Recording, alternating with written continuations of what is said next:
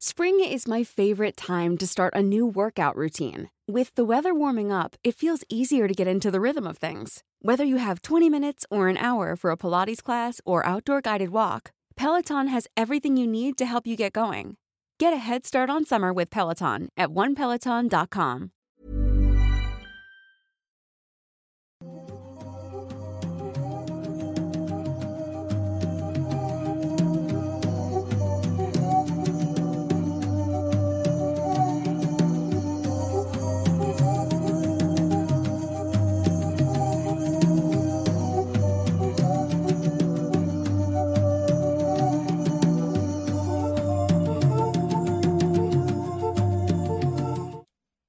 Hola, ¿qué tal? Sean bienvenidos a una nueva transmisión de Noctámbulos Podcast. Como cada sábado es sábado de Noctámbulos. Y gracias a la gente que ya estaba ahí esperando en YouTube para que empezara el directo. Gracias a las personas que están ya comentando por ahí. Sean bienvenidos a pues un nuevo episodio completamente en vivo. Y como siempre, me acompaña mi compañero y amigo, el señor Emanuel Morales Nightcrawler. ¿Cómo estás? Hola, muy bien, muy contento de estar aquí otro sábado con ustedes y muy patriótico y todo Muy patriótico, sí. Y pues nada, estamos muy felices. Además vamos al, al final de este episodio a partir simbólicamente y también de manera literal un pastel por, Como los, dos, prometido, por sí. los dos años de Noctámbulos, que ya eso será al final. Y pues como siempre, les agradecemos que estén aquí, agradecemos a nuestros moderadores, al buen Eddie que está aquí detrás de cámaras, agradecemos a Meme que está también detrás de cámaras y a Jimmy no le agradecemos nada. Y también un saludo a todos ustedes que están conectándose y que están enviando sus superchats y sus eh, mensajes de, no sé cómo se llaman, mensajes de membresías. Ah, sí. Vamos a decir También. eh, super membresía. Super membresías. Y bueno, vamos a leer como siempre sus superchats, los comentarios y los tweets que nos dejen a través de Twitter, valga la redundancia, usando el hashtag Noctámbulos Podcast hasta el final, cuando hayamos terminado cada quien nuestro tema. También los invitamos a que se unan a nuestros grupos de Facebook, Noctámbulos Podcast, también a los habitantes del mundo creepy y a Escuadrón Subnormal, donde eh, el lunes va a pasar algo interesante, así que para que se unan de una vez. Sí, váyanse uniendo. Y pues como podrán ver, venimos, como decía Manuel, patrióticos. Para los que no sepan que sean de otro país y se pregunten por qué, pues resulta que septiembre es el mes de la independencia en México. En unos días más se va a estar celebrando pues en todo el país esto que ya pues año tras año estamos ahí como siempre tratando de, de sentirnos orgullosos de nuestro país. Y el resto del año nos quejamos. Sí. Pero al menos en septiembre También hay gente somos- que se queja el mero día, que es la más molesta, de que ¿qué- Ah, ¿qué, sí. celebramos y no sé Sí, qué. sí. ¿Qué, qué- Güey, qué cómete, tu, independencia? cómete tu taco y ya, Sí, por el, favor. el güey así de que, ¿qué independencia? Si to- todavía vivo con mis papás. Como que, ah, pues, tu pedo, sí. pendejo. Pero bueno, sí, entonces como, no, bueno, también quiero agradecer de una vez, aprovechando, empezando, agradecer a mi esposa Maye, que fue quien nos hizo la decoración y todo lo que están viendo en pantalla. Así que muchas gracias, Maye. Siempre, eh, pues, se rifa bastante, así que si quieren dejarle por ahí algún mensajito en su Instagram o algo, seguramente lo va a agradecer mucho. Ahí síganla ya como arroba strange as angels, como extraño como ángeles, o strange as Mayera. Ya no me acuerdo. Bueno, ahí la buscan. Eh, gracias, Maye. Y pues, como los temas que trajimos el día de hoy los elegimos basándonos un poquito también en la festividad, Sí, basándonos en cosas mexicanas de, de nuestro territorio, pues de nuestro No país. necesariamente historias de la independencia, porque está medio complicado, pero sí cosas que tengan ¿Por que qué ver no con el han país. hecho cosas aterradoras ocurridas en la independencia de 2015? Cosas ocurridas a Miguel Hidalgo. Bueno, pues, tío, le ocurrió una muy cabrona, pero de esa no Le quisiéramos cortaron hablar. la cabeza y la pusieron en sal, ¿no? En una jaulita afuera de... ¿Dónde era? ¿La Lóndiga Granaditas? Sí, ¿verdad? Ahí estaba. Y estaba como uno de Futurama, güey. Ah, sí. Bueno, eh, pero sí, los temas que trajimos el día de hoy pues están alusivos a eso, no necesariamente a la independencia, sino al país, a México. Ojalá que les gusten, ojalá que los entretengan. Y nos pusimos de acuerdo como siempre antes de comenzar. Y el que va a empezar el día de hoy con su tema es el señor Emanuel Morales. Así que, ¿qué nos trajiste el día Muchas de hoy? gracias, Emanuel? agradezco el espacio aquí eh, que aquí me Sí, han dado. sí, ha- habla porque el tiempo de televisión es... Ay, perdón. Y bueno, eh, en esta ocasión les voy a hablar de un tema que me pareció muy, muy interesante por el hecho de que no, no lo había oído de él y me parece que siempre oímos de héroes en los libros, bueno, leemos de héroes en los libros, escuchamos de ellos, los vemos en la televisión, eh, se hacen películas acerca de ellos y yo creo que esta, esta historia meritaría tener su propia, su propia película, esta historia de parte de pues nuestra historia de México. Sin embargo, es relativamente desconocida, o sea, obviamente hay gente que la conoce y está la información ahí, pero no es de las que te vas a encontrar en un libro de texto ni de las que vas a ver ahí en, en televisión, ¿no? En, en la hora premium. Y sin embargo, es algo muy, muy, muy impactante. Ocurrió en los años 20, en una época un tanto, bueno, México no es que haya tenido épocas fáciles, pero una época especialmente difícil después de la revolución y todo esto, una época de transición, todavía con los estragos de esta, de esta guerra, no de estas batallas que eran evidentes en aquel entonces, y el presidente, que era Plutarco Elías Calles, estaba impulsando ciertas políticas de que de manera indirecta estaban afectando a los Estados Unidos. Ok. Que pues son nuestros vecinos de aquí del norte, ¿no? Que uno siempre quiere caerle bien a los vecinos, pero de repente güey, quedas mal. Sí, Y porque es- estás haciendo ruido todo el puto día. Y no o- los dejas grabar su podcast. Así es.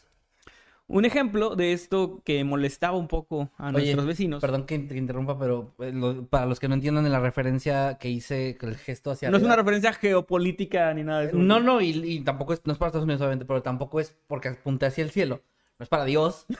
es que no, no falta que llegue alguien No creo que alguien nuevo. haya entendido eso. No sé, güey, nunca falta alguien nuevo, mejor aclaro. Es para el vecino de arriba que chinga tu madre Easy y chinga tu madre vecino de arriba. Muy bien. Les decía que un ejemplo de estas acciones que no le gustaban mucho a nuestros vecinos era que se modificó el artículo 27 de la Constitución, que básicamente sirvió esto como un asentamiento de las bases para lo que posteriormente sería la expropiación petrolera, ya a cargo de Lázaro Cárdenas. Y bueno, como no los quiero aburrir como en una clase de historia, Ah, pero Eh, con madre la historia. básicamente, em, como sabemos, pues si le quitas a los gringos el petróleo, quieren venir a darte democracia, A ¿no? darte libertad. sí. Sí, darte un poco de libertad.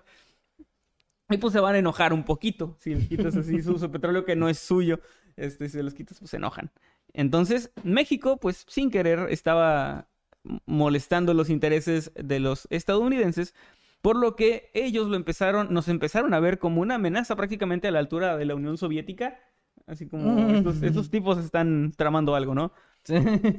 Y no ayudó mucho que en esa época, de hecho, México tenía muy buenas relaciones eh, políticas con la Unión Soviética. O sea, había, había ahí cordialidad al menos, no es Pero- como que fueran... Tengo entendido que México siempre se ha mantenido bastante cordial con Sí, todos. pero, pero Estados Unidos es la morra tóxica que si no le habla Sí. a alguien quiere que tú tampoco le hables. eh, eso sí lo sé, o sea, eso sí lo, lo he visto, pero siento que México es como el típico gordito buena onda. El que le habla a todo el Que le mundo. habla a todo el mundo, y- que se pelean así dos y amigos. que lo hacen pendejo y así, pero ¿Eh? que de repente lo quieren hacer pendejo. Sí, sí, pero bien Pobrecito. México. Sí. ah. Pero bueno, eh, las cosas ya estaban bastante tensas para 1926, cuando el secretario de Estado, Frank Kellogg, eh, no sé si tenga que ver con la empresa Kellogg's, pero eso lo dejaré para otro episodio, voy a hacer su investigación de vida. Ok. Pero bueno, Frank Kellogg, Queda en especulación. que eh, escribió lo siguiente.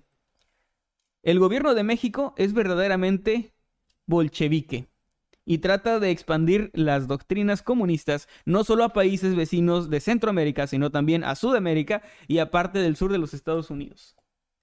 Bolchevique era una manera de llamarle a los comunistas por unas eh, una organización, digamos, rusa, de gente rusa que estaba, que se hacían llamar así, entonces les decían de manera despectiva bolcheviques a los comunistas y básicamente empezaron a acusar a México de comunista y de contagiar su comunismo a otros países. Mi México no es comunista. No, Será corrupto. bueno, hoy, hoy somos patrióticos. Ah, sí, hoy sí. En ese, mismo, en ese mismo año, 1926, los planes de una intervención militar hacia México por parte de Estados Unidos comenzaron a rondar por la cabecita de, de Don Washington, D.C. Así de, oigan, y si los invadimos y les damos un poquito de, de libertad. Los mexicanos quieren su petróleo para ellos, ¿por qué no les damos democracia, no? Era, era así el, el pensamiento. El pensamiento así, gringo. Libertad y democracia. Ajá. Mis dos amigos. Entonces, el plan era muy simple y de hecho ya estaba elaborado. Era destituir a Plutarco Elias Calles y, e intervenir militarmente el país. Ok. Algo que, pues, planes que, Estados Unidos ya no hace, ¿no? Ya, No, ya no, eso, ya no, eso fue hace 100 años casi. hace 100 años. Entonces, a- aquí es donde tal vez se pregunten, y bueno, ¿qué pasó? ¿Por qué? ¿Por qué no estoy hablando inglés? ¿Por qué? ¿Por qué tenemos... ¿Por qué no por estudiaste? ¿Por qué estamos por- también? ¿Por qué? ¿Por qué fue? Bueno, y esto de que no pasó, o sea, como sabrán, no fuimos invadidos en esa fecha por los gringos. Este, y- es desde donde entra el trabajo de un agente secreto de México, del cual hasta hoy se desconoce su nombre, se desconoce cómo se veía, se desconoce si era hombre o si era mujer, se desconoce absolutamente todo. Lo único que se sabe es que se hace llamar el agente 10B o B10, como era así su variante. No Ben 10, B10. El agente 10B, de alguna manera, y por cierto era, eh, o sea, sí, estamos hablando de un espía y de un James Bond eh, mexicano, aunque tampoco se sabe si era su nacionalidad, pero me gusta creer que sí. Porque ayudó a Eh, México. Sí, porque ayudó a México. Entonces, eh, era como un James Bond, o sea, era un agente secreto. Y él, de alguna manera, logró infiltrarse en los archivos más seguros de los gringos y obtener documentos confidenciales de la embajada estadounidense. Y no solo los obtuvo, sino que se los hizo llegar a el presidente de los Estados Unidos mexicanos, Plutarco Elias Calles. Posterior a esto, el agente siguió comunicándose y enviando la información al gobierno mexicano, llegando a escribir más de 300 reportes a lo largo de dos años que estuvo en activo, digamos, haciendo este trabajo de infiltrado. Ok. Él estaba robándole información a los gringos que no son precisamente las personas más confiadas del universo y que no. te abren las puertas de sus secretos. O sea, estaba muy cabrón lo que estaba haciendo. Era muy difícil y estaba jugándose la Todo. vida en cada, cada uno de estos reportes y cada cosa que hacía. Entre la información que 10B le hizo llegar a, a México, se encontraban planes de ataques armados e intervenciones militares básicamente en todo el mundo, en lugares como Cuba, Centroamérica y casi 7000 eh, memorándums con mapas militares y cartas del Departamento de Estado de Defensa de los Estados Unidos. Esta información muy delicada porque era básicamente dónde están las tropas estadounidenses y cuáles son sus planes. O sea, lograron, el agente 10B logró descubrir todo los secretos militares importantes de ese momento de los Estados Unidos. Wow. Es algo súper complicado y peligroso, como ya había dicho.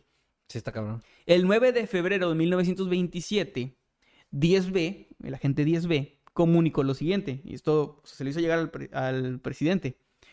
El presidente estadounidense, Calvin Cool- Coolidge, a quien ustedes tal vez lo conozcan como el presidente del que nunca había oído en mi vida de los Estados Unidos, bueno, él era el presidente en esa época, ha decidido, decidido perdón, invadir México poniendo en operación el Plan Verde, el, el Plan Green, que era como se llamaba. Ya, ese luego se convirtió en un partido, ¿no? Ajá, luego ya se hizo un partido, ya no era el plan. Con sus planes macabros. Ajá.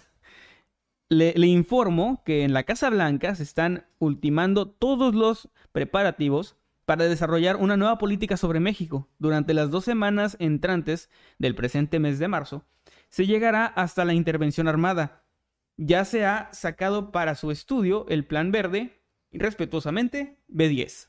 Así como firmado, ¿no? De que yo, yo, usted lo supo por mí. Sí. Se lo dijo. Te, lo, te lo dijo el B10. Te, te lo dijo el, B, el B10. sí. Con esta información, el presidente decidió hacer algo sumamente arriesgado y también muy mexicano de- desde mi punto de vista. Y bueno, a ver, Sí, ¿puedes chinga adivinar, puedes madre, puedes adivinar qué es? Sí, dijo, chinga tu madre, Estados Unidos. Sí, eso fue lo que dijo. Eddie, ¿qué y crees- y qué Estados crees que Unidos ya no tuvo nada que hacer, o sea. Ay, me inventó la madre. ¿qué crees que hizo el presidente? Le dio un premio. No, no le dio un premio. ¿Meme? Vos tú sabes, No, ¿no? Meme sí sabe. Meme No, sí entonces no sabe. se vale. Ahorita decimos por qué tú sí sabes. ¿Qué fue lo que hizo? Bueno, él tomó estos archivos, estos documentos, y se los mandó por correo al presidente de los Estados Unidos con una notita que decía, los siguientes documentos fueron entregados a las autoridades mexicanas sin haber sido solicitados. Ah, Como gesto de buena voluntad, se los regresamos. Que traducido, o sea, en el español actual sería... sería. "Eh, Esto le va a perrillo". pasar a todos los hijos de su puta madre. No, es como que, eh, güey, cuando tú vas, yo ya vengo, güey. Sí, Mira, aquí te tengo, aquí te tengo. Eso, Sí. eso es lo que, lo que le quiso decir. Es ¿no? un gran movimiento porque no es nada hostil, No, no, no. pero es, Es algo como que deja muy... conozco tus planes, güey. Como ya sé qué pedo, güey, ya bájale de huevos. Sí. Bien, entonces... Eso es así de... Es como, siento yo, es como mandar una captura a alguien que pues está hablando mal de ti o está haciendo algo, ¿no? De que no que, le "Oye, nada, es como que, oye, Pero ¿por qué es, son es, estos?". me llegó esta captura de esto, no la solicité, te la revuelvo. Sí, para que esté segura ahí contigo, ¿no? Para que sepas Que no caiga en malas manos. No mames. Hoy, entonces, ¿Qué? yo creo, eso ya es, ya estoy yo especulando, pero yo creo que la reacción posterior de los Estados Unidos no se debió a que ellos realmente vieran a México como un país que se pudiera defender, porque no, o sea, sinceramente no se hubiera podido. Creo que más bien les dio miedito, como, este, este güey está loco. Es como, miren el tamaño de esos huevos, ¿no? Es- yo siento que fue más por ahí. Como de, o, o de respeto hasta cierto punto puede ser. También, es como, que de no que... nos tuvieron miedo, o sea. Ajá. Y es algo muy de México también, o sea, no tener miedo de decir, Sí. me partes mi madre, pero un golpe. Pero no me voy, pero no me voy a rendir. Un golpe ¿no? te llevas, o sea, Sí. un, un golpe sí te llevas, cabrón. Pero a ti también te va a doler, ¿no? Cuando, sí, sí. cuando te dé el golpe. Bueno, Vas a ver cómo Ar- te los nudillos. a raíz de estas filtraciones se iniciaron negociaciones bilaterales entre, o sea, entre ambas naciones que afortunadamente terminaron en que el presidente de los Estados Unidos desistió de su plan de invasión.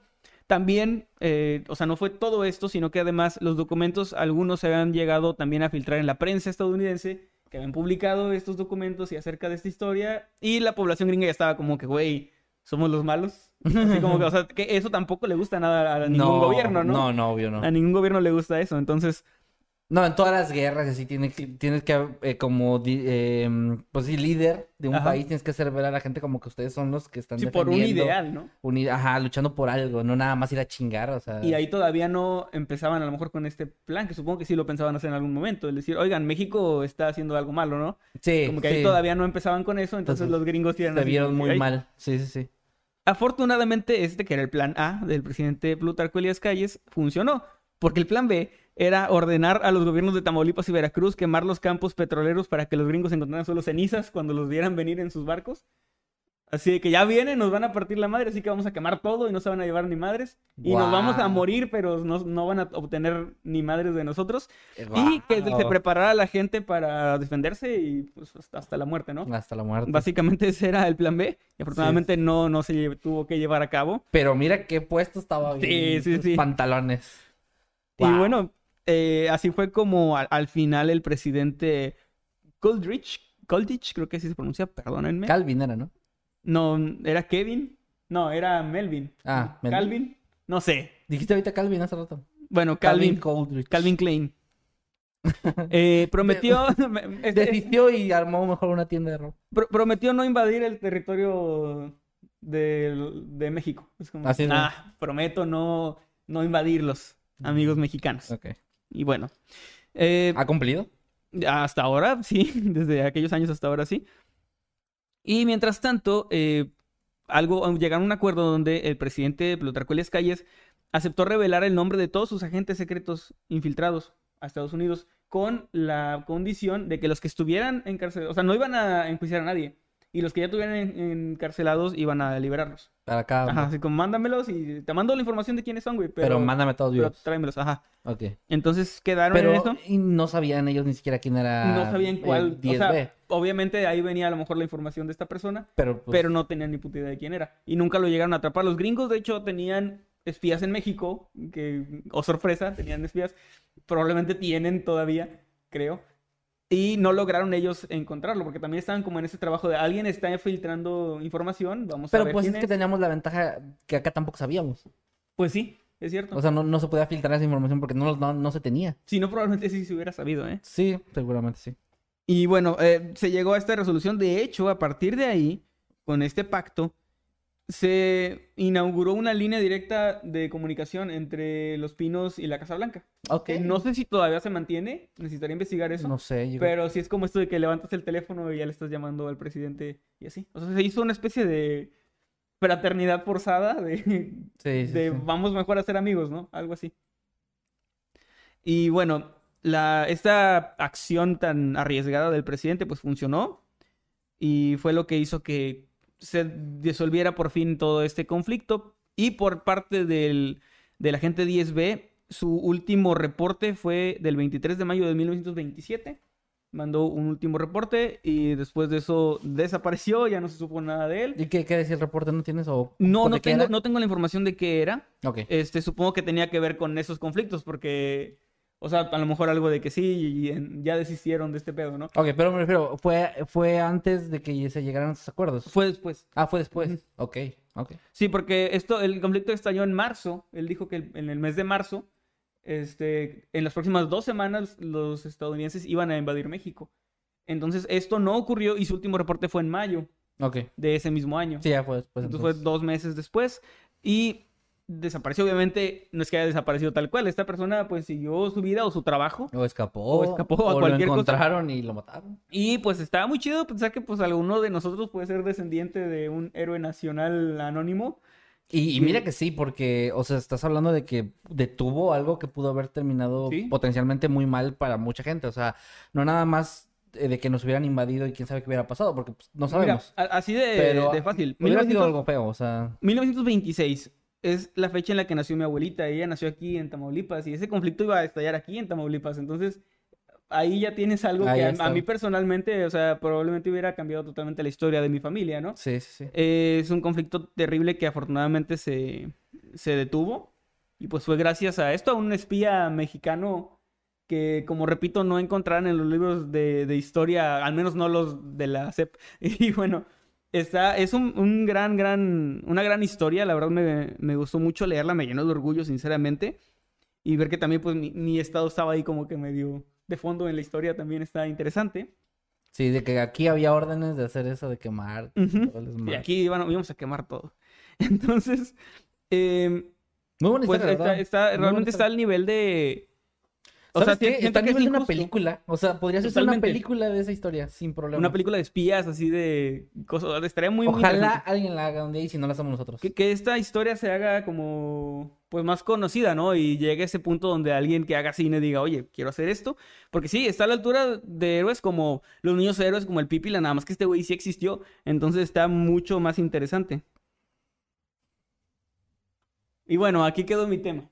Ah, que saquen clip, pero no salga mi cara. Aquí quedó mi tema. Ok, muy bien.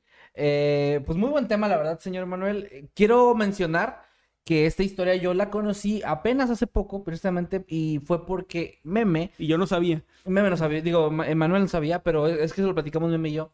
Eh, tiene su cuenta de TikTok que es arroba meme.parreno. ¿Ya lo subiste ese? Ah, bueno, se está próximo a subirse un TikTok donde está, donde va a hablar justo de esta historia, en una versión obviamente resumida por, por el formato, pero ya tienes también otros TikToks de otras cosas por ahí. Ajá, otras cosas de México, así que vayan y síganlo, por favor. Está muy interesante su contenido. También sigan su canal como Meme Parreño. Eh, no se van a arrepentir, es contenido muy chido. Y de hecho, pues justo conocí esa historia ahí. Ahora la conozco también, eh, pues expandida por, por Emanuel. Y gran, gran eh, historia. La verdad que sí también me llena de orgullo como mexicano decir, wow, hubo una Es que es un tipo bien badass ahí. Sí, súper. Infiltrándose súper- a los Es que un gringos. espía es súper cool, güey. O sea, es- Sí. siempre es chido. Como decías tú, es como nuestro James Bond, que acá sería como eh, Juan Banderas. Sí, así se, así se va a llamar. ¿O qué, qué- qué apellido con B? Valderas. Juan Valdés.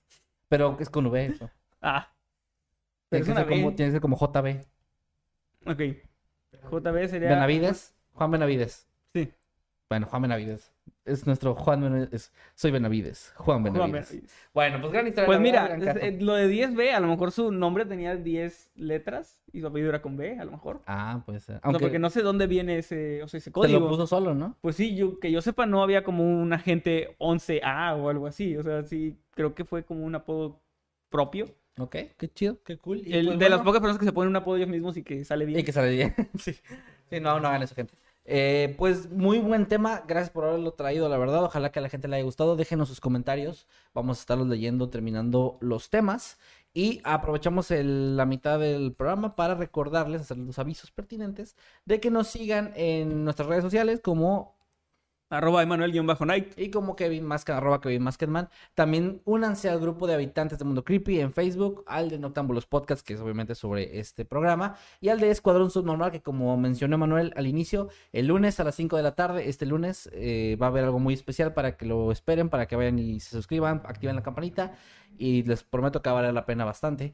Y pues, ¿qué otro anuncio hay que hacer? Ah, también les recordamos que estamos en las plataformas digitales de audio como Deezer, eh, Apple Podcasts, Amazon Music y Spotify como Historias de Mundo Creepy, que es nuestro podcast donde eh, tomamos relatos del canal específicamente por tema y hacemos recopilaciones bastante largas que pueden escuchar mientras van manejando, mientras están bañándose, cocinando, lo que ustedes quieran. Está bastante chido el formato para que puedan oírlo. Es algo que nos pidieron Cuando desde hace mucho pesca. tiempo. Cuando van de O a la recogida del percebe. pueden estar ahí. En un auto Fórmula 1 a 250 kilómetros Sí. por hora también se puede. Así que ustedes deciden cuándo escucharlo. Síganos por favor por allá, denos follow. Eso nos ayudaría bastante. Estamos- También en todas esas plataformas está justo este programa que tal vez lo están escuchando ahí ustedes de, de esas plataformas. Muchas gracias. Y estamos ahí también como Noctámbulos Podcast. Así y es. por cierto, aprovechando que quiero mencionar que a la gente que nos escucha y que no nos ve, perdón por las referencias visuales que hicimos al inicio de que tenemos bigote ahorita o de que estamos todo aquí de, de México. Si quieren ver algunas fotografías o seguramente memes que ya de haber de todo esto, pueden ir al grupo de Noctámbulos Podcast en Facebook y también voy a poner ahí algunas imágenes del tema que traje el día de hoy y con eso doy pie a, empezar a hablar de eso. Sí, mírenlas porque nos dejamos el bigote una semana y para que valga la pena. Yo me lo dejé tres años, güey, es lo- todo lo que me ha crecido. Yo 27 años. Bueno, el tema que traje el día de hoy, y justamente como quería traer algo muy de aquí, no sé, algo que, que igual me llenara de cierta forma de orgullo, pues estuve investigando sobre cuáles son las, algunas de las leyendas que tenemos en el país. Obviamente sabemos que hay muchas, algunas que se comparten con otros países, como La Llorona, por ejemplo, que mucha gente dice que es de aquí de México, en otros países también dicen que es de su país. Pero me terminé topando con algo que fue como un, un este, ¿cómo le llaman en, en español? Un, un agujero de conejo, que es como que te vas metiendo más Pues, y más, sí. que fue los críptidos mexicanos. Los críptidos son estas criaturas le- de leyenda, criaturas mitológicas o todo este tipo de, de seres que pues realmente no forman parte de digamos, de ningún libro de, de ciencia, ¿no? Ningún, en ningún libro van a, van a encontrar ahí este, eh, a estas criaturas, pero son cosas que pues se tienen documentadas de cierta forma por Como algunas culturas. avistamientos. todo Exactamente, por algunas culturas que lo, lo describían de que lo veían, o hay incluso avistamientos, como dices tú, algunas, incluso hay videos o fotografías, ¿no? Entonces, me puse a investigar y encontré muchas relacionadas con la cultura prehispánica de México. Y ahí me topé con algunas de las que les voy a contar el día de hoy, algunas que me parecieron más interesantes. Hay muchas más, pero pues también no me quisiera extender demasiado. Entonces traje algunas que me parecieron chidas, que me parecieron sobre todo también muy aterradoras en, en cierto modo. Y bueno, vamos, voy a empezar a contarles una por una de ellas. Empezamos con el Aguizotl, que es eh, en, en náhuatl significa perro de agua. Y este es uno de los críptidos eh, mexicanos de la cultura anáhuac y espe- específicamente de la mitología mexica. Es una criatura que de hecho era de las más temidas en el panteón azteca porque era, digamos que además de su apariencia que ahorita les voy a describir, también había una leyenda sobre lo que hacía con las personas que se llegaban a topar con este ser. Eh, se supone que este, esta criatura era oriunda únicamente del lago de Texcoco, o al menos era donde se iniciaron las leyendas, se iniciaron los avistamientos.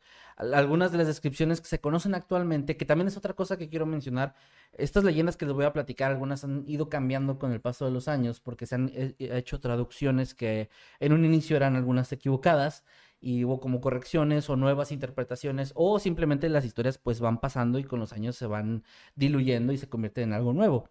Entonces, por si hay alguna cosa por aquí que digan, ah, es que yo conocía que esto era diferente, bueno, son leyendas, así son las leyendas, pueden ir cambiando.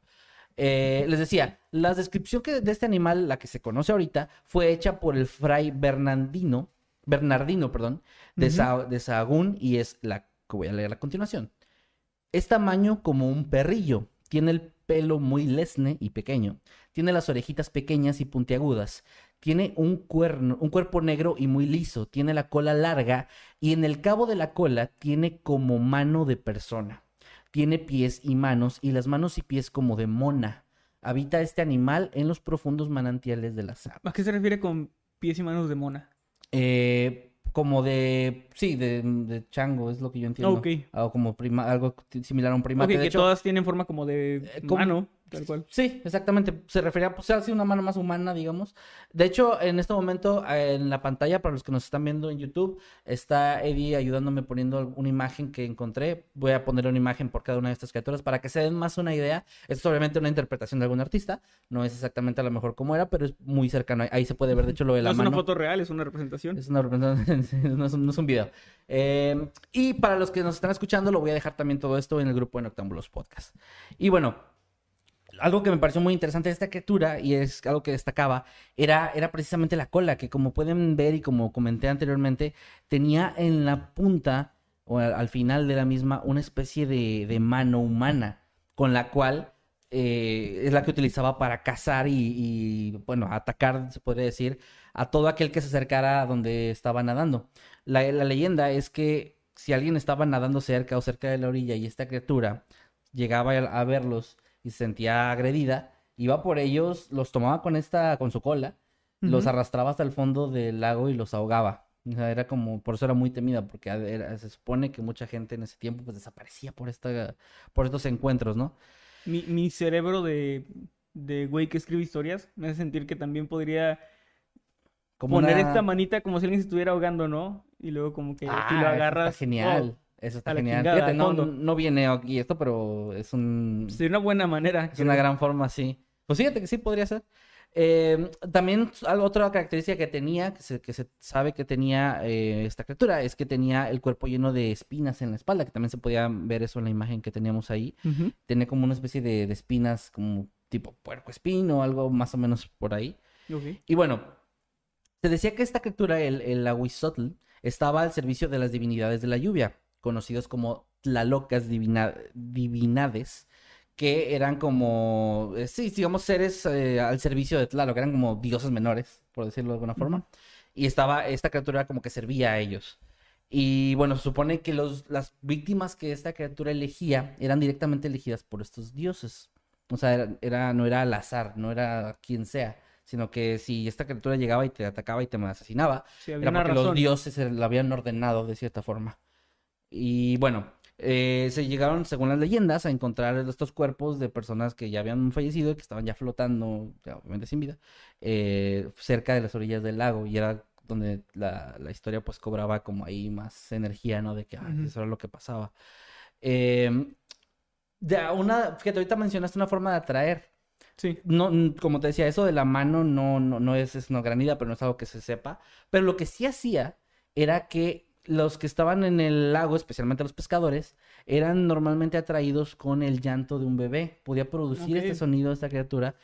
Y sí, como un bebé que estaba ahí solo llorando en las orillas del lago.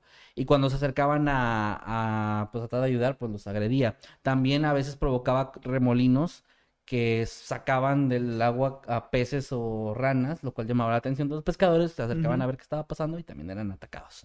Y bueno, eh, este, este nombre de hecho era, mm, se tradujo un poco después porque en un inicio no, digamos que no, no lo traducían, como que no le prestaban mucha atención eh, los cronistas en su momento de, de traducirlo al español, pero por lo que se sabe ahora y más o menos por la idea que se tiene, como les decía, es algo similar a perro de aguas o también una variante es nutrias. Y de hecho, eh, se podría decir que la explicación científica que se le da a este, a estos avistamientos y todo esto es que realmente eran nutrias o algo similar a una nutria. Y que bueno, pues obviamente con el folclore y las leyendas y los cuentos que se contaban, se fue eh, haciendo algo más grande y se convirtió en algo completamente diferente. Pero es como también una de las interpretaciones que se tiene, como una de las versiones que se tiene, que podría ser más o menos por ahí. Y pues bueno, era, era, lo que se cree es que era como una especie de variante de la nu- nutria, no necesariamente igual. Sí. Y pues bueno, ahí está. Es más o menos lo que se sabe de esta criatura, que se me hizo muy interesante. Les recuerdo el nombre, Está es muy, muy, el. Ahuizotl. Sí me da orgullo. Sí, está bien chido. Es, y es el, el orgullo del... No, en mexicano que sea. el orgullo del... Del procurador. Del procurador. Qué- Qué chingado. Saludos, no a, saludos a Pride. Saludos. Eh, bueno, ese es el primero. El segundo del que les voy a hablar el día de hoy son los aluches. Ah, ok, sí. Ese es más conocido. Esto significa del maya, se traduce al español como geniecillo del bosque o enano milenario. Estos eh, seres son considerados como protectores de la naturaleza y son seres de la mitología maya, como había dicho, que básicamente es una versión mexicana de los duendes. Básicamente, es, es Sí. más o menos la idea que tiene. Simplificándolo. Simplificándolo porque obviamente tiene su historia, ahorita les voy a contar más o menos, pero lo que me refiero es al aspecto físico, es muy similar, son de estatura pequeña y como, sí, con ciertos rasgos que, que asemejan a un duende, pero más tirándole a la parte de algo, algo maya. Estos seres supuestamente, según la historia, eran elaborados con barro y al hacerlo y llevar a cabo una serie de rituales, estos cobraban vida después de ciertas ceremonias que se tenían que hacer. Normalmente eran Uh. colocados en las tierras de cosecha para protegerlas de algún intruso, eran como guardianes, como había dicho antes, eran como protectores de la naturaleza. Y se dice que estos seres, los aluches, son seres traviesos y algunos incluso pueden llegar a ser agresivos y atacar a gente, en especial a niños, a quienes atraen de cierta forma como ganándose su confianza, mostrándose como juguetones y después los agreden. No se sabe o no por lo que leí que, que tal cual asesinen, pero sí atacan. Por eso se les dice que son más como Tengo entendido, traviesos. o bueno, las historias que a mí me contaban sobre estos duendes o aluches, era que se robaban como a los niños o que te escondían cosas, ¿no? Ajá, también eso de que escondían cosas era muy común. Era algo también que se creía mucho de que si algo se te perdía podía ser que una lucha anduviera por ahí haciendo sus travesuras. Ahora, lo de robar niños sí suena más, más fuerte. Eso... Eso es algo que me- a mí me llegaron a contar. Desconozco si es parte de la leyenda original, pero sí me decían en el rancho que si andabas solo, así como siendo un niño, y que si andabas como en el monte y eso, te podían llevar los aluches. Mm, No ya. sé si era para asustarte o Puede si ser una de versión como exagerada de lo de la historia, ¿no? Podría Ujú. ser. También se, se creía que estos seres podían hacer daño provocando enfermedades.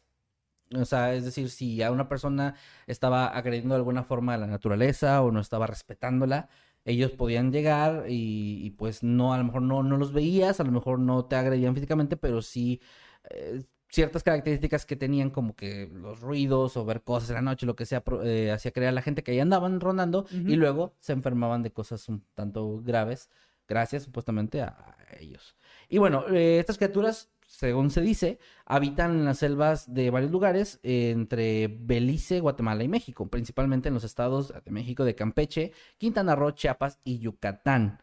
Y pues bueno, ahí está más o menos. También hay, hay otros lugares como, em, bueno, más específicamente, la orilla del río Usumacinta en. Ocosingo, Chiapas, que también es un lugar donde se dice que, que está como mucha actividad de ellos. Sí. Y se encuentra una, rep- em, una representación de este ser por ahí en ese lugar. También ahí está la imagen que nos está dejando Eddie en pantalla. La voy a dejar también en el grupo, como decía. Y les, por lo que pueden ver, si es algo, son un tanto similares a los. Sí, los estoy yo en el fondo viendo mi celular. Sí, ahí está Manuel en el fondo. Esa foto la tomé yo. De hecho, esa foto es mía, soy yo. Bueno, a los cinco años. y bueno, pasamos al siguiente, que Bien. es algo también, se podría decir que es similar, va más o menos por el mismo, por el mismo lado, que son los chaneques. Ah. Estos, eh, también el, chan- el chaneque viene del náhuatl, que significa los que habitan en lugares peligrosos o los dueños de la casa. Como las interpretaciones que hay. Estas son criaturas de la mitología mexica también, que son entidades asociadas con el inframundo. Aquí sí ya va un poquito más, algo más aterrador. Sí, más eh, paranormal. Sí, se decía que los chaneques serví- servían a, a seres en el inframundo, eran como enviados, como una especie de esbirros de- del inframundo, que pues tenían la, eh, la misión, digamos, de cuidar a los montes y los animales silvestres. Les decía, es algo un poco similar. Y según las creencias, estos podían llegar a tomar diversas formas, entre las cuales destacaba eh, ser como un pequeño hombre o mujer este, que dejaban en el suelo a su paso huellas de color blanco, lo cual era muy característico de ellos. También ellos son traviesos, pero se tiene más una idea de que estos seres son más como mentirosos. Algo más similar como, Como de engañar. Sí, como engañar, exactamente. Supuestamente ellos habitan, habitaban los bosques y las selvas y cuidaban árboles, manantiales, animales silvestres. Y ellos, cuando veían que esto, cualquiera de estas cosas que mencioné estaba en peligro, asustaban a la gente y podían incluso hacer algo muy grave, que era hacerlos perder su tonalí, que era su espíritu asociado con el día de su nacimiento, como una especie de guardián protector o algo similar para la gente. Qué chido suena eso. Son- ellos te lo podían espantar, Como en, asustar. en- creo que el folclore europeo sería como un familiar que le llaman, ¿no? Exactamente, algo por ahí va. Y bueno, esto se podía corregir, esto era algo que no era este, como que ya no hubiera vuelta atrás. Tenías que hacer un ritual que era destinado a, rec- a recuperar tu tonalí perdido. O si no, eh, lo que se creía es que incluso al estar indefenso podías llegar a morir pronto. Si, si no, si no te tratabas, digamos, ¿no? En la actualidad se cree más algo un poquito, ya un poquito distinto con los chaneques. Ahora se, cree que es algo más como espíritus traviesos que tienen como un aspecto de niño. Y que es, eh, como Que te decíamos, esconden las que llaves. te esconden cosas, que andan en tu casa y de repente te mueven cosas del lugar, no necesariamente te las roban, sino más bien como que te las mueven. Ahora ya me confundí porque no estoy seguro si entonces los que me decían que se robaban a los niños eran los chaneques o los aluches. Es que se parece mucho la, la leyenda, la verdad. Quién sabe, no sé, ahí sí. Que muy- yo, el último aluche que, que Ah, es pues mira. Del, que, del que sé que se tienen como registros, este, ahora se cambió el nombre, ¿no? Ya no lucha como aluche. Mm, mm. Ya no, ya se retiró. No, no recuerdo si se retiró o no estoy seguro. Pero ¿O no era, no era, que- no era que monito? Que monito no, no era.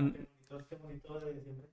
Pero antes no, no era luche. Bueno, ahí me dicen, por favor. Bueno, no para la gente que no sepa que sea de otro país, está haciendo referencia a un luchador. ¿A luche? O sea, luche de un luchador. De tinieblas, sí, era el, el, el sidekick. Bueno. Pero bueno, en el caso de las criaturas, no de los luchadores. Ajá. eh, Espérate, no estamos También- hablando de lucha libre todo este tiempo. no, sí. Y que el chaneque, y que el, ¿no? sí, sí, sí. El chaneque. Que los demonios azules. Ah. Em, sí, fíjate, de hecho aquí, aquí lo que, lo que noté es esto de que era una, una creencia popular que se tiene de los chaneques es que se podían llevar a, a la gente o atraparlas. A lo mejor sí estaban confundiendo con lo de los chaneques, ¿eh? Lo que te contaron a ti. Ok. Y para evitar esto, fíjate, cuando andabas en el monte o en sitios donde se creía que podía haber chaneques, lo que podías hacer como protección era usar la ropa al revés. Ah, eso sí usar me lo las prendas al decir, revés ¿eh? y lo cual los confundía, de cierta forma los alejaba y pues evitaba que estuvieras en peligro, que no te pudieran hacer daño. Sí, eso sí lo llegué a escuchar. De hecho, había como dos versiones que yo oí. Porque una decía eso, que te pusieras la ropa al revés para protegerte. Pero mi abuelita paterna me regañaba si me ponía por error la ropa al revés porque decía que era algo malo. Nunca supe por qué. Nada más me decía que Es que era a lo mejor es como esas cosas que asustan algo pero atraen otra cosa. Quién sabe. Pero sí me acuerdo que me regañaba, me decía como que no, ponte bien este la, la playera, ¿no? O algo así. Algo Algo, algo que me hubiera puesto al revés, por error. Fíjate que de hecho, ahorita, ahorita que dijiste eso, estaba. Estuve entre traer esto que, que, que me gustó el tema, me gustó más, de hecho. Iba, y lo que otra cosa que iba a traer era como ese tipo de creencias muy mexicanas Ajá. y como buscar qué explicación tenían, como lo del paraguas adentro de una casa, Ah, de no sí. abrirlo y así. Pero el problema que me topé con eso es que algunas no tienen, como no se sabe muy bien, o no son exclusivas de México. Ah, Entonces me también. preferí por la segura algo que sí fuera más como de acá. Claro. Bueno, eh, en las zonas de Tabasco y Chiapas, en México obviamente, es donde se cree que existen o rondan eh, pues un- una versión más agresiva de los chaneques, que sí es donde se, se cree que se llevan a la gente y que hacen cosas de este tipo, ¿no? Más agresivos. Específicamente en la ciudad de Villahermosa, cerca de las inmediaciones de la laguna de las Carolinas, en donde actualmente se encuentra las colonias Campestre, Club del Lago y Real de Minas donde, bueno, digamos que se les temen un poco por, por su carácter más agresivo. Y bueno, también se cree que estos seres suelen maltratar o agredir más a los niños. También se les aparecen un poco más a ellos. Entonces se me los hace que llegan sí a- eran los, los chaneques los que, los que me Ajá, decían, de hecho hacen, hacían algo similar también de que tomaban una imagen como amigable para ellos para atraerlos y también, también los agredían. Y se dice también que preferían a los niños varones y que preferían cuando obviamente estuvieran solos, sobre todo que a aquellos que fueran como el hermano mayor por alguna razón. O sea, si fueran, si ¿El tuvieran hermanos, primogénito? Ajá, el primogénito tal vez va por ahí. Y bueno, se les aparecían eh, frente a ellos de noche y después de hacerse como amigos de ellos, los atacaban violentamente. Y también se llega a mm, responsabilizar a esta criatura, o se le llegó a creer que muchas desapariciones de niños en el país pues estaban relacionadas precisamente con ellos. O sea, sí Ok. es- esto sí es, ya digamos que los chaneques es como una versión un poquito más oscura eh, Sí. de los aluches, ¿no? Y bueno, también otra forma de protegerse, según se cree, es que en algunas regiones es poner carteles eh, como que impidan su entrada y también eh, portar un collar hecho a base de Es- nueces Es, como que esto le va a pasar a todos los, a todos los, cha- los chaneques. Bueno, algo De ahí viene la tradición de poner mantas. de poner mantas. Sí, aleja chaneques y otras cosas. Eh, también otra cosa te digo es portar un collar hecho a base de nueces y piedras de río. Es como un método de defensa también contra ellos y que supuestamente también es sumamente eficaz para ahuyentarlos. Y bueno, pasando al siguiente ser, a la siguiente criatura, vamos a hablar de el Che-Uinik, que se traduce del maya como el hombre de los bosques. Esta es una criatura que, la cual se dice que su platillo favorito, pues son las personas, principalmente los viajeros que andan eh, perdidos entre Yo bosques tenía un y tío que era bien viajero, decía mi, mi mamá. No, no, no, es no, ¿No? De, viaje, de que viajan de un lugar a otro Ah, viajero. eh, físicamente. Ok. Sí, viajero. Ah, viajero no, es ropa viajero. Ajá. Este, no, no, no, este es otro tipo de personas. Y bueno, esta es parte de la cultura maya. Supuestamente esta criatura carece de, mm, de articulaciones y su caminar, por ende, es bastante torpe y lento. Y además tiene una particularidad que tiene los pies al revés. Por lo que... Eso es muy de la cultura de Centro y Sudamérica. O sea, hay muchas Ujú. criaturas. Ahora, como hemos hablado bastante ya a estas alturas de, ya de tenemos otros, un de video de otros leyendas países. prehispánicas también. Sí, de- exacto. Y, y de. Hemos hablado mucho de historias de otros países. Y he notado también que tienen como esa. Eso en común que muchos, muchas criaturas. No recuerdo exactamente cómo se llamaba uno que tenía una lengua muy larga. También creo que tenían Ah, los pies sí. al revés y eso. sí, sí. No recuerdo el nombre. Ahí me, me ilustrarán aquí. Bueno, fíjate, y en el caso de esta criatura, esto de los pies le, le, eh, dificultaba el movimiento y por ende tiene que usar un tronco grande que lo usa como una especie de bastón que le ayuda a moverse. Eh, eh, este ser, como la mayoría, tiene una cierta como debilidad. Hay cosas que se pueden hacer si alguna vez lo topan. Que es, por ejemplo, cortar un pedazo de rama y comenzar a bailar. Esto va a provocar que el Che Winix se ría. que le dé se ría. Sí, no le da cringe, se ríe. ok. Sí le, da, le, le causa Le gracia, gracia. tanto que termina riéndose en el suelo. O sea, le, le haces un, un L, LMO. Tiene sentido de humor de, de Kaiosama. Sí, ajá, sí, de- sí, se das cuenta. Un pescado pescador y se, y se cae de risa. Sí, algo así, te lo juro, eso, eso es lo que dice, que se lo haga reír tanto que se caiga al suelo riéndose y en ese momento tienes que aprovechar para salir corriendo y escapar de él. O sea, es- Ok. básicamente es una forma. Así que para todos los, nuestros amigos, reír. nuestros amigos comediantes, pues ahí es su momento. Algunas personas dicen que se le ha visto rondar a este ser en eh, las selvas de Yucatán y por la ruta PUC de Campeche que abarca cinco zonas arqueológicas, las cuales son Etzna, Tococ, Chunhubhub, Xalcunquín y Canquí. Perdón porque acabo de mutilar el idioma. Pero bueno, ahí por ahí se dice que anda, por ahí se dice en los bosques. Obviamente es una criatura, ahí está la imagen como queda también. Es una criatura que se ve como muy boscosa, como muy así. Como muy Groot. Sí, muy Groot. Y, y la verdad sí está bastante aterradora. Y bueno, pasamos a la siguiente. Que esta está bien cabrón de pronunciar, perdón otra vez. Que es el Youaltepuztli. Youaltepuztli. Yoaltepuztli, ¿no? Youaltepuztli, perdón, sí, tienes toda la razón. Que significa en el náhuatl hacha nocturna. Esta criatura eh, es un, una especie de persona, una especie de hombre que no tiene cabeza y que en su pecho se encuentra una especie de agujero, como si fuera una herida abierta sumamente horrible. Este, la particularidad de esta criatura es que emite el sonido que similar al de la tala de árboles con hachas.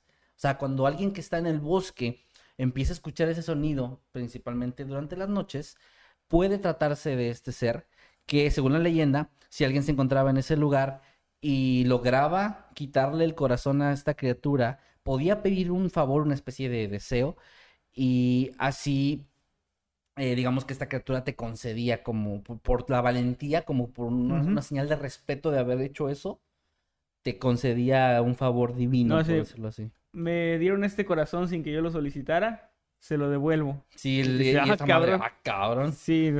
Déjame te concedo un deseo, Mi, mi amigo Calvin tenía razón. Y bueno, pero fíjate, esto tiene como un- una, una trampa, porque si la persona que lo intenta, si intenta quitarle el corazón, el miedo lo vence y, y no lo hace, la sentencia puede llegar a ser, según, se pu- puede variar, pero lo que se cree es que puede llegar a ser desde que la desgracia le caiga a esa persona el resto de su vida y muera en la miseria, en la pobreza, o hasta el que simplemente lo asesine, o sea, tal cual te mate. Te y- mata. Digamos que pues es todo lo contrario, ¿no? No te respeta y te asesina. Y bueno, igual que en la, el perro de agua, que ahorita no, no me acuerdo bien cómo era el nombre porque no, no quiero seguir mutilando el idioma, también la descripción de esta criatura fue hecha por primera vez por el fray Bernardino en su libro llamado Historia General de las Cosas de Nueva España. Eh, de ubicación está un poquito más complicado en este caso porque no se sabe exactamente dónde, dónde es donde Es como en zonas está. boscosas en general. las dos cosas, sí, pero no se sabe realmente en qué parte del país. Pero uno de los lugares más o menos que se cree es por el Valle de México. Es lo- es- no, no hay más, digamos, más específico, ¿no? Y bueno, pasamos con esto al sexto y último de los que voy a traer el día de hoy, que es el Balam. El Balam que en maya significa jaguar. Esta es una criatura que mm, era, según las, las historias, era elaborada con barro y la cual protegía a las personas que lo creaban y a las cosechas. Aunque también se decía, y esto así tal cual lo voy a leer, era, eran protectores de los cuatro puntos cardinales. Ok. Eso está interesante, realmente no, no supe cómo interpretar eso bien, pero bueno, sí. Estos eh, seres eran como, pues como el nombre dice, algo similar a un jaguar, pero que tenían como barbas largas. Algunos lo describían como un ser de hecho pequeño, no necesariamente un animal muy grande, y que también podía tener como ciertas facciones de anciano.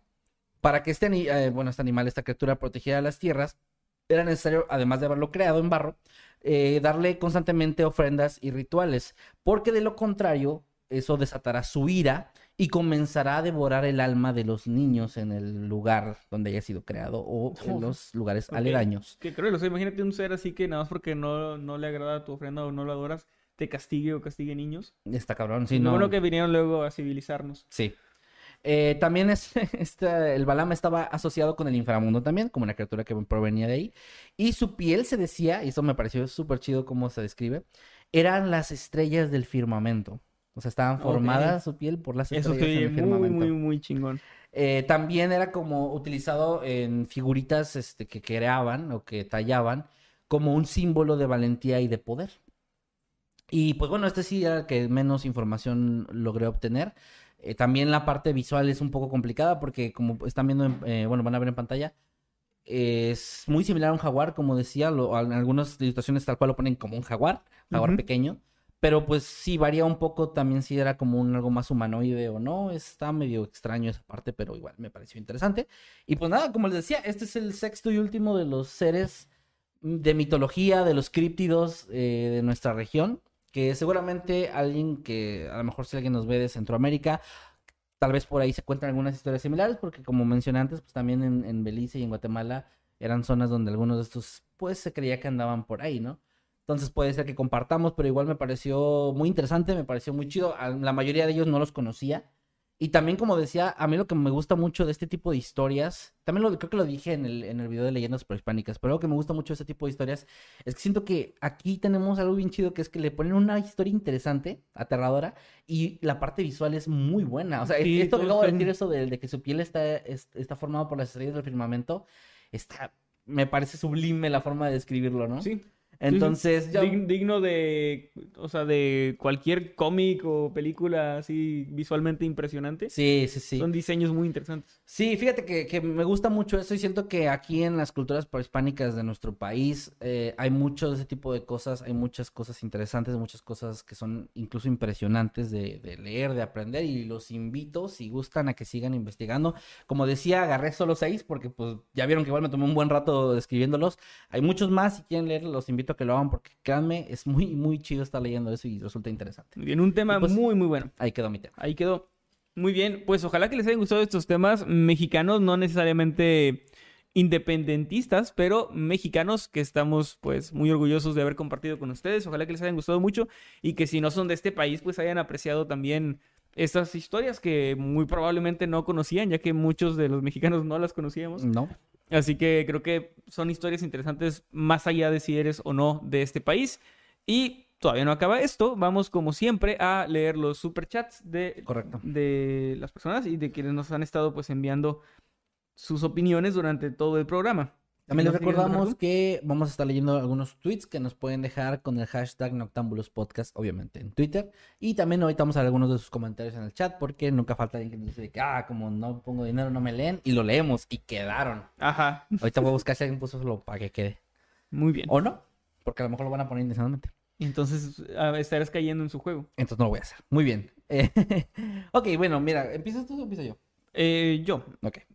Eh, Nacha Creepy nos eh, ya es miembro de 13 meses. Ya más de un año. en ya el tiene el, un, un año y un el- mes. la insignia más, este... Máxima, ¿no? Sí, la insignia má- máxima que se puede de membresía, que es el esqueletito rojo con, con, con como cuernos. Así que, por cierto, un saludo a Iván Bravo, eh, señor Marmotín, que fue quien diseñó esos, esas insignias y los emojis que están geniales.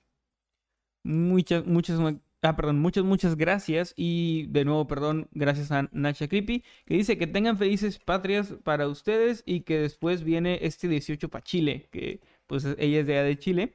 Y el 18 de septiembre se celebra su independencia, la verdad no. No, no, sé. no sabía, no, honestamente no, no pero sabía, pues pero igual también igual, una- un abrazo a, nuestros hermanos chilenos. Y dice CLMX. Chile MX, Chile, Chile y México, o sea, como... Ah, ok, Chile es que está así como junto. Chile, México, viva. Dice, viva mierda. Muchas, muchas, Muchas gracias, gracias, Nacha. Nacha. También un saludo a Humberto Antonio Rojas Resenis que nos dejó un super chat y no nos agregó ningún mensaje, pero Humberto, un abrazo, un saludo, bro, que estés muy bien. Dejó Gracias un por- segundo superchat también, Ah, Humberto. mira, sí, Y tiene una carita así con, con lentecitos. Una bastante- carita bastante facherita. fachera, ¿sí? facherita, sí. Gracias, Humberto, un saludo, bro. Un saludo y aprovechamos también para saludar a María Loreto, que tiene cuatro meses como miembro del canal. Muchas gracias. Dice, quiero dar las gracias por su excelente trabajo. Me acompañan con sus historias, sur- con, con sus historias, perdón, sus relatos. Felicidades aquí en Chile. Igual estaremos de fiesta. Ah, mira, sí. Otra persona aquí. Ah, tiene razón Luis y Rebeca, que el más alto es el de 24 meses y es un Cthulhu, es oh, verdad. es cierto. Es verdad, Fíjate. es un Cthulhu, perdón. Pues sí, ya nos confirmaron entonces que en Chile también va, este mes es su mes. Qué chido, muchas felicidades, hermanos de Chile. Ojalá Felicidades. que lo disfruten bastante sus, sus festividades también. Y saludos a María. Eh, también acá Maye D eh, nos dejó 20 pesos y dice, está meme, para que invite unas coronitas y deja unos, unos ojitos. Meme, ¿Meme estás? ¿estás? Estoy. ¿Y vas a invitar unas coronitas? Ah, sí. Ahí ya está. dijo que sí. Sí, ya dijo que sí. Muy bien. Bueno, ahí está. Ah, mañana te vacunas, entonces no. Bueno, puedes hoy, pero mañana ya no. No, porque no puedo tomar una coronita nada más. Ah, Ah, bueno. ah, que tienes problemas de alcoholismo, ya. claro. Eh, un saludo, un saludo a Iri o Airi Ross, que nos manda 20 pesitos. Dice, Nike revolucionario y más que bigote.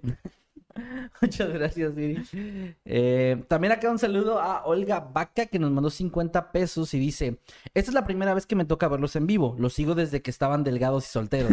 Uy, ya llovió. Hace mucho tiempo. Ya me estoy poniendo al corriente. Muchas gracias, Olga, y gracias por recordarnos que somos gordos. De manera pasivo-agresiva. Pasivo agresivo. Nah, un saludo, que estés muy bien. Gracias. Muchas gracias por, por tu apoyo. También un saludo a Masketsimi 2.0, que tiene ya 11 meses como miembro. Y dice, muchas gracias por la decoración, señorita Maye. Bonita noche. Pues ahí está para, para Maye. Muchísimas gracias. Muchísimas gracias, Maye, y gracias más que sí, un abrazo, bro.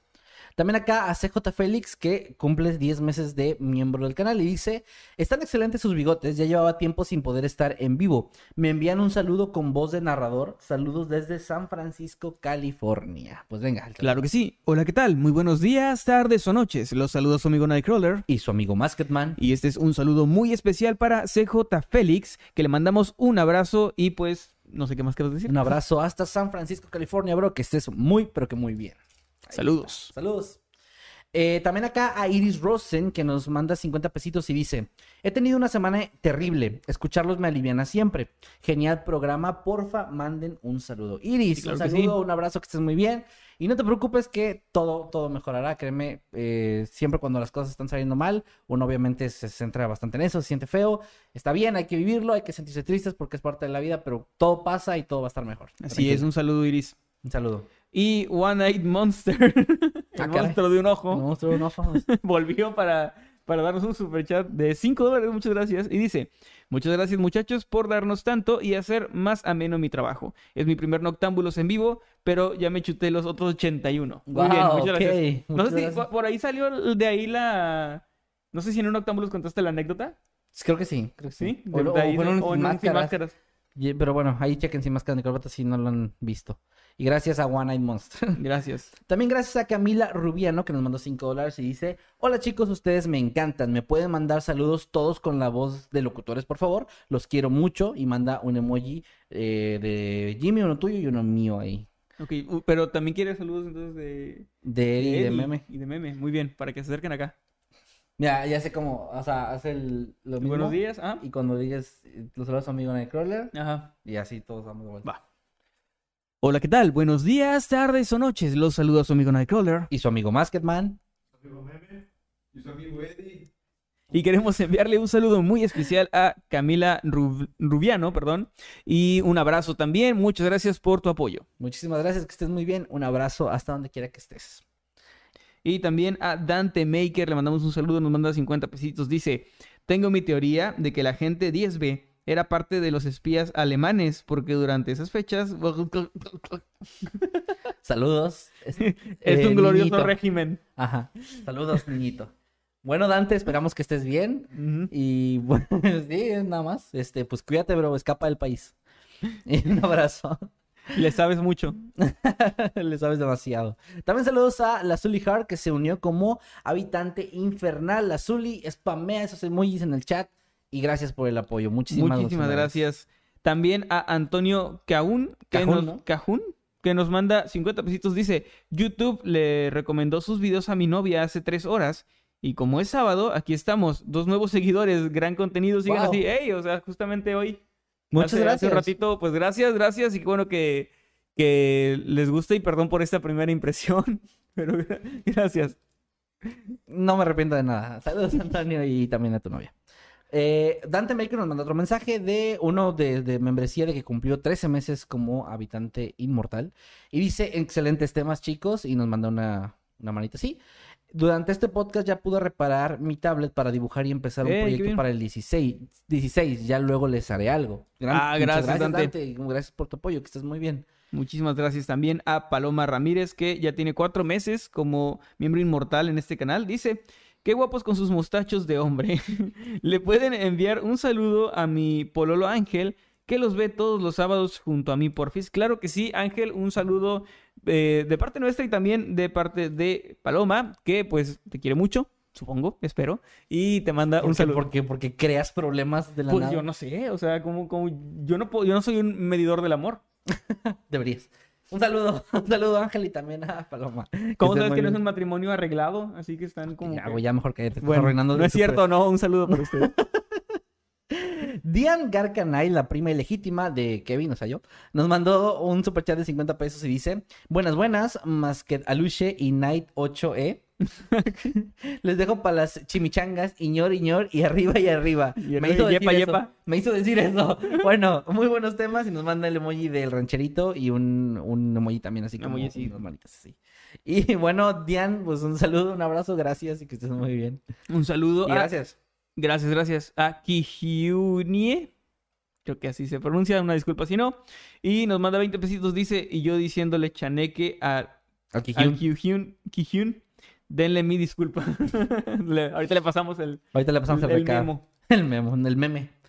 Y, ay, perdón, se me movieron aquí. También un saludo a Chris Hernández que nos mandó 5 dólares y luego nos mandó otro superchat de 2 dólares y nos pone, me saludas. Claro, que sí, Chris Hernández, un saludo, que estés muy bien. Un abrazo hasta donde quiera que te encuentres de parte de tu amigo Masketman. Y de tu amigo Nightcrawler.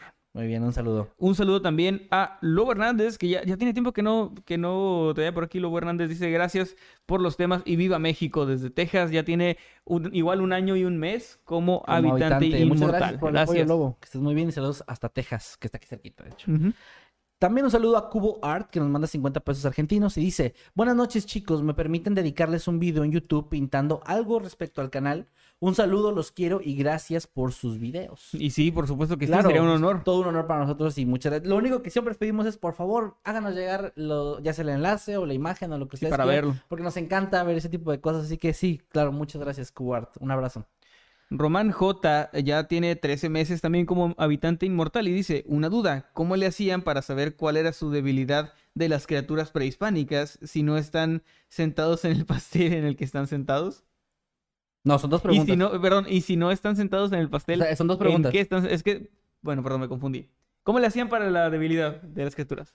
Pues yo creo que era como, como en muchas cosas en la vida y con la ciencia era como prueba y error. Yo creo que era como de, a ver, aviéntale un bolillo, no jaló. Si no jala, Bueno, aviéntale ahora un maíz, no jaló. Bueno, haz un chiste, se cagó de risa, eso es. ese o es- sea, tira una rama al suelo y ponte a bailar. Eso. Ah, bueno, yo creo que así era. Yo creo que se perdieron muchas vidas prehispánicas intentándolo, pero pues mira, Pero a cambio de la ciencia y de la documentación. así es.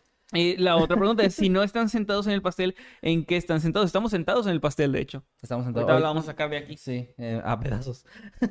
Así es. Y Julián- saludos, Román. Julián García, muchas gracias, bienvenido como habitante onírico y pues disfruta muchísimo de todo lo que está ahí en el nivel de tu membresía. Muchas gracias. También a One Eyed Monster que nos mandó otro superchat de 5 dólares y dice, recuerdo ese sin máscaras ni corbatas de la anécdota y recordé que por Ah. accidente también vi esa película. Yo quería ver Alien.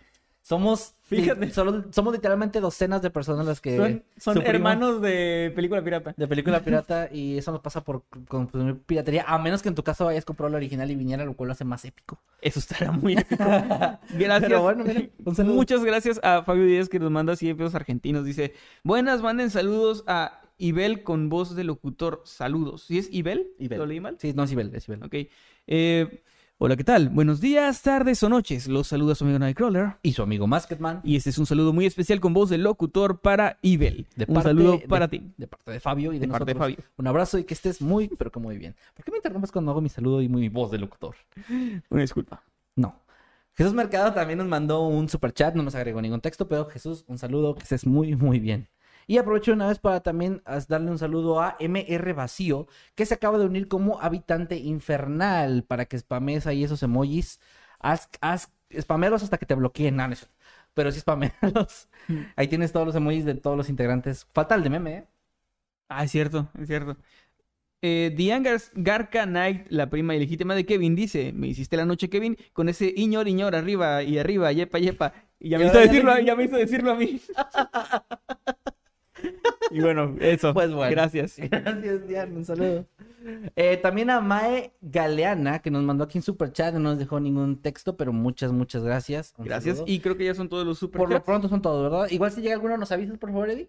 Eh, por cierto, que queremos hacer un pequeño anuncio, un pequeñísimo spoiler, de que próximamente, junto a nuestra amiga y colega de Game Danny, estamos preparando algunas cositas especiales para las personas que nos, pues, nos están mandando su super chat, la gente que nos apoya de esta forma, que como siempre les hemos dicho, es algo que les agradecemos porque sabemos que lo hacen de Sí. todo corazón. Y no tienen Nunca ninguna obligación pedido. de hacerlo. así Exacto, que no hay ninguna obligación, nunca les hemos pedido que lo hagan, entonces eh, lo agradecemos, es un gesto que mm, de verdad apreciamos mucho y bueno, pronto se viene algo muy especial relacionado con eso. Creo que el anuncio lo haríamos en la próxima o tal vez la siguiente semana, ya estaremos viendo, pero muchas, muchas gracias chicos porque sí, de verdad es algo que les apreciamos bastante que hagan. Sí, y les va a gustar lo que, lo que van a ver. Sí, les va a gustar.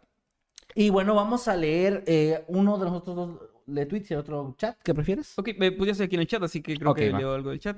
Y dice, eh, Ni- creo que sí, Nikachu214 dice, joder, qué facheros se ven con esos bigotes tan sensuales. Muchas, muchas gracias. También Débora Acebal dice, hola chicos, saludos desde Argentina, amo sus videos, saludos hasta Argentina, Saludos. desde México y pues muchísimas gracias.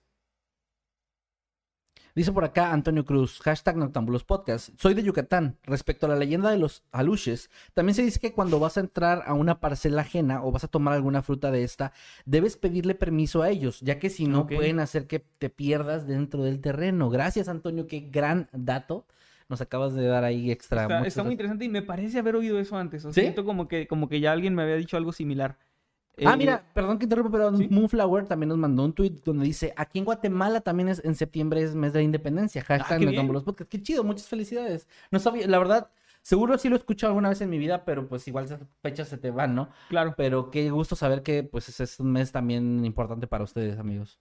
Y un saludo, un abrazo. Un abrazo. Y True Love 13XD dice Nightcrawler González. Así es todo su, todo su comentario. Muchas gracias. Michael González. Sí, pues es que ahorita eres. Sí. Eh, aquí N. Curi Rojas nos dice hashtag Noctámbulos Podcast. Excelente episodio el día de hoy. Me gustó mucho el tema de las criaturas mitológicas y la historia del espía es muy interesante. Saludos desde Chile y felices fiestas patrias para ustedes.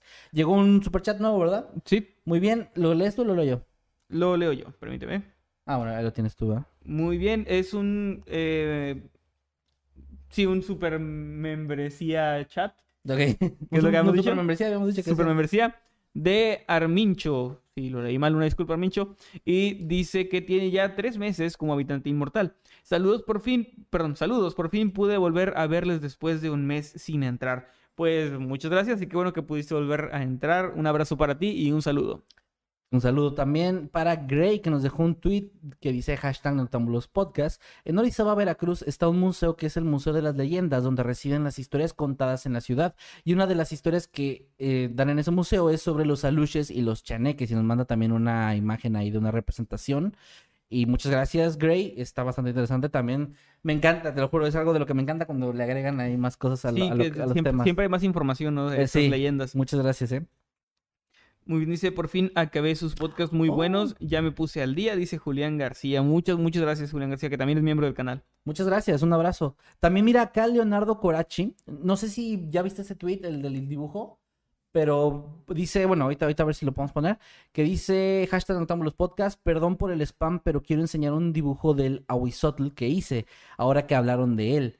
Y ah, ahorita, lo va, ahorita Eddie lo va a poner tantito aquí en pantalla eh, para que lo vean. Está genial. Y Leonardo, pues un abrazo. Qué chido que, que hay artistas ahí haciendo cosas geniales. Ese bien chido el dibujo, le quedó muy Está bien. muy, muy bien. De- eh, acaba de llegar un super chat de 150 pesos. Muchas gracias de Mr. HB.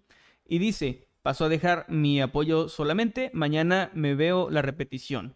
Por cierto, voy a la CDMX esta semana. ¿Alguna recomendación sobre a dónde ir a comer por allá? Uy, ahí sí yo no me sé mucho de ubicaciones. Comimos unos tacos al pastor muy buenos que nos recomendó el viejo Ciudadano Z. Es lo que les iba a Pero decir la ubicación, pues no, no me Yo tampoco me ubico también ya como, como hace tiempo.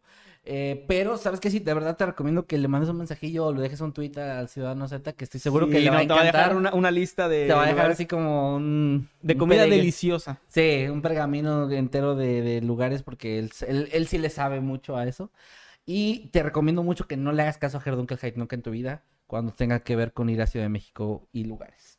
Nada más. Ah, otro super chat, sí, y pues muchas gracias por el super chat. Muchas gracias. Eh, Balam, Balam Aries nos manda 50 pesitos y dice, es genial haber escuchado algo nuevo acerca del nombre que poseo, Balam.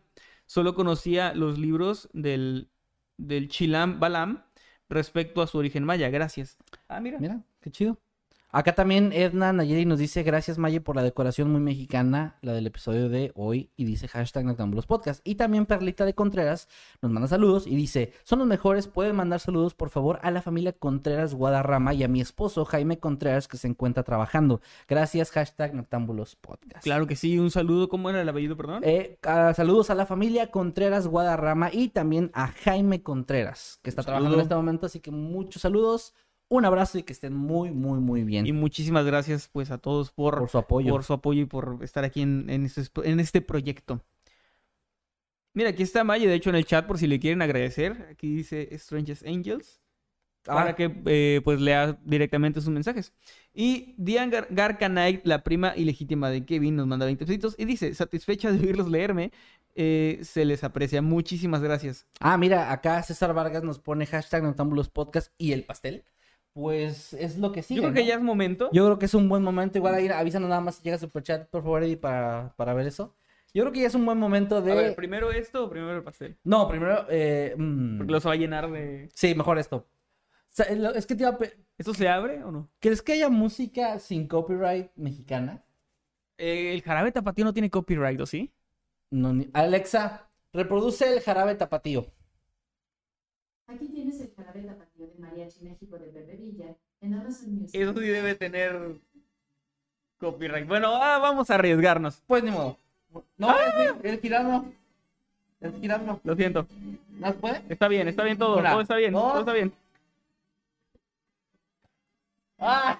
No, no gira. No, pues aviéntalo ya, aviéntalo. Así. No, ¿por qué? Quedaste. Oye, espera, pero es defecto esto porque no gira.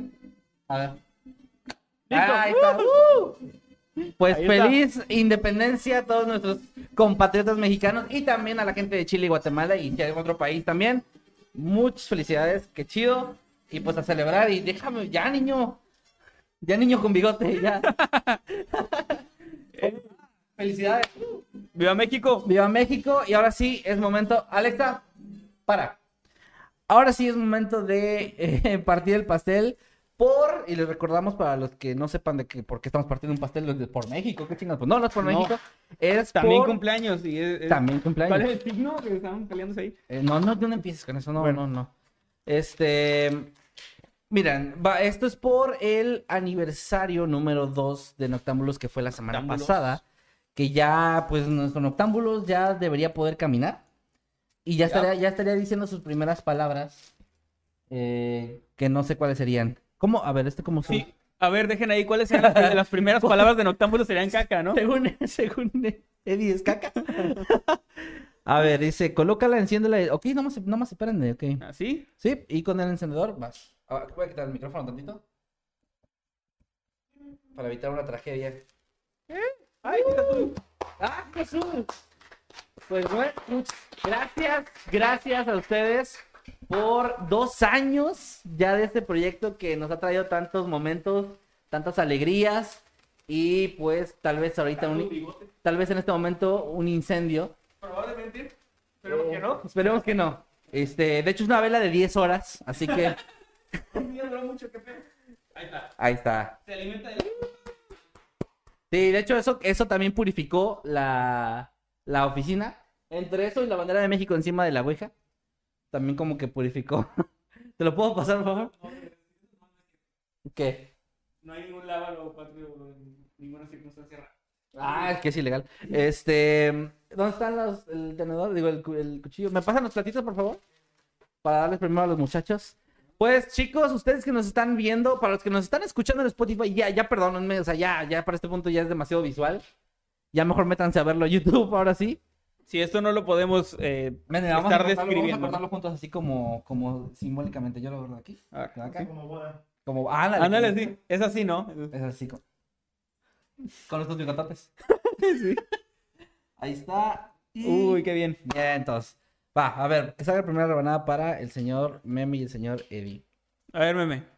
Rebanada, es que no sé cómo calcular, así que tú dime qué tanto. Sí, ven por tu. ven, Ven, ven por tu pastel, tú dime qué tanto quieres.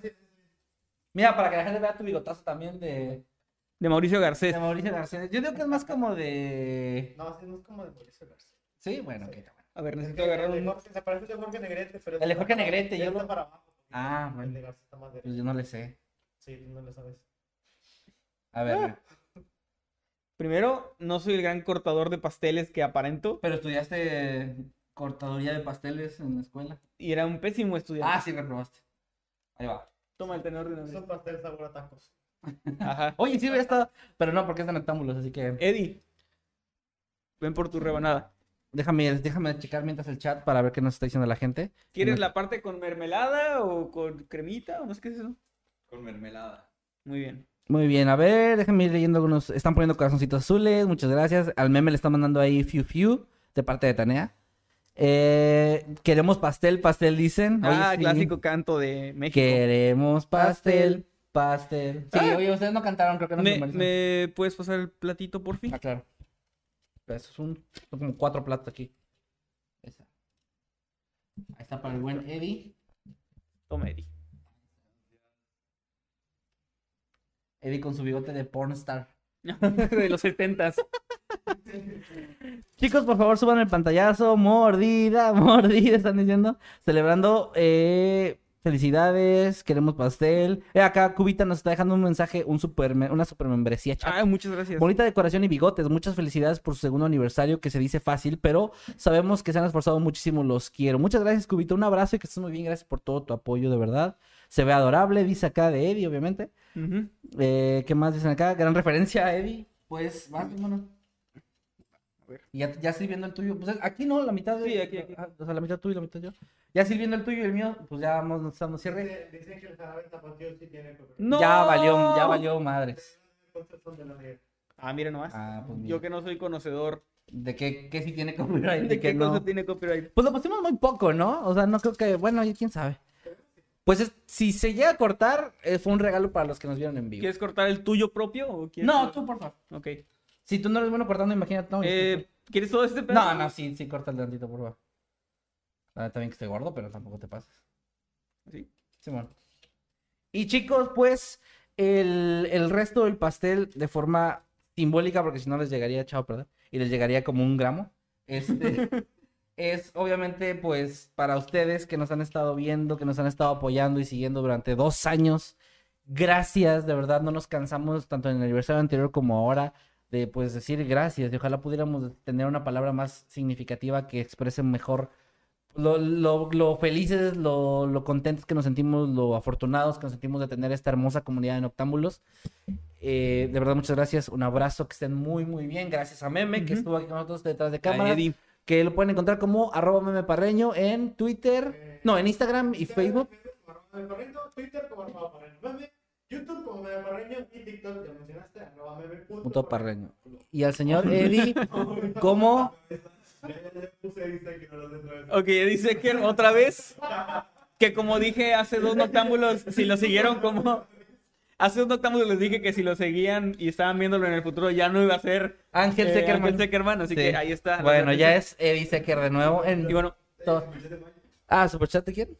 Ah, de Maye, nos dejó 50 Ay, pesos mira. y dice, yo también quiero pastel, una parte de crema y una parte de rojo. A ver, con, con instrucciones específicas. ok, ahí le, le apartamos. Ahorita le apartamos a Maye, claro que sí, Maye, pues un abrazo, que gracias por estarnos viendo y sobre todo gracias por la decoración que te aventaste, que como puedes ver, que la gente nos está comentando, Quedó muy les bien. gustó muchísimo a todos, nos gustó muchísimo cómo se ve, ahorita nos tomamos unas fotitos aquí y pues nada. ¿Dónde te encontramos a ti? A mí me pueden encontrar en todos lados como arroba Kevin Maskenman o alias El Bigotes en todas mis redes ¿El bigote como el de Bananero? El big- No, ese es más, no. Ah, bueno. Ese sí yo lo respeto.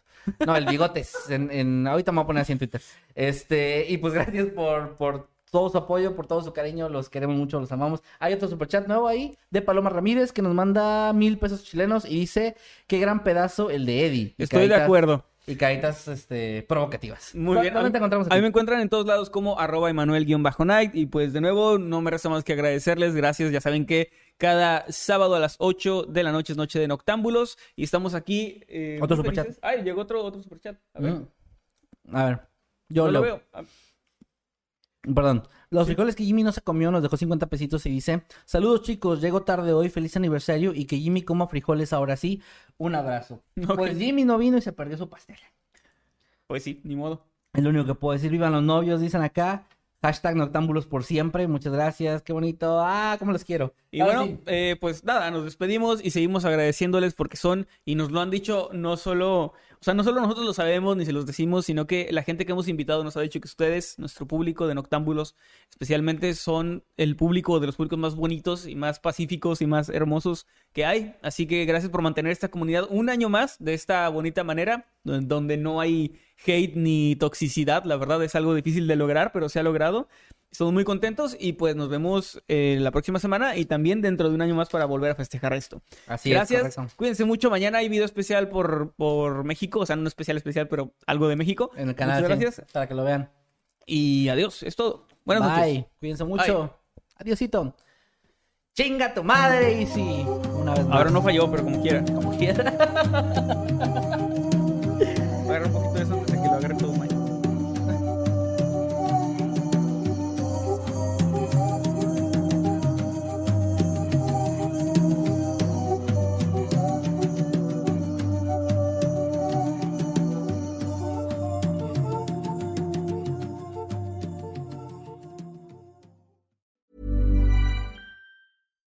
Hi, I'm Daniel, founder of Pretty Litter. Cats and cat owners deserve better than any old fashioned litter. That's why I teamed up with scientists and veterinarians to create Pretty Litter. Its innovative crystal formula has superior odor control and weighs up to 80% less than clay litter. Pretty Litter even monitors health by changing colors to help detect early signs of potential illness. It's the world's smartest kitty litter. Go to prettylitter.com and use code ACAST for 20% off your first order and a free cat toy. Terms and conditions apply. See site for details.